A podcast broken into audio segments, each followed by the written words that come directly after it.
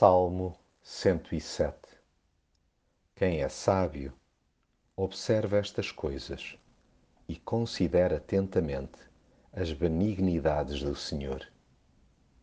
Deus bombardeia-nos todos os dias com amor. O seu jeito é mesmo esse desde sempre.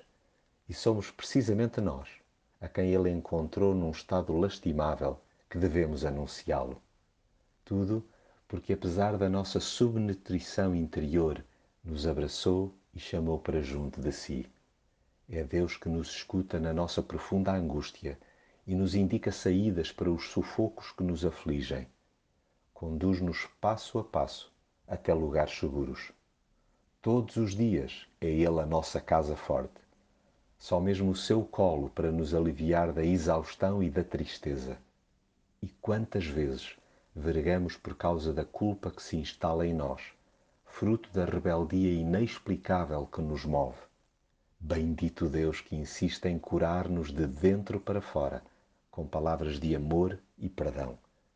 Na volatilidade da vida, lá está Ele ao nosso lado, acompanhando-nos nos furacões emocionais ou nos cataclismos naturais.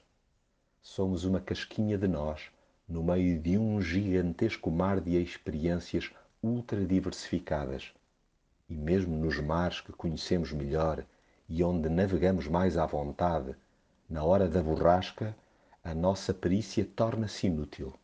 Precisamos dele para transformar a tempestade em bonança e acalmar as ondas que nos engolem a alma.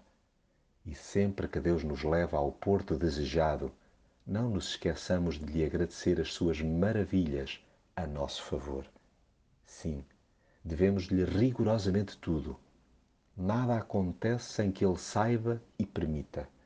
A sua soberania permite-lhe inverter a ordem natural das coisas, para que fique à vista de toda a gente que ele é, que ele pode e que o seu dedinho está por trás de cada colheita, construção e sucesso.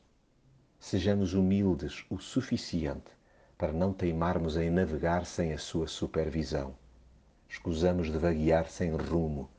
Aceitemos o seu abrigo de coração grato e alegremos-nos com a sua generosidade. Aquele que é sábio, pense nestas coisas e medite no amor do Senhor.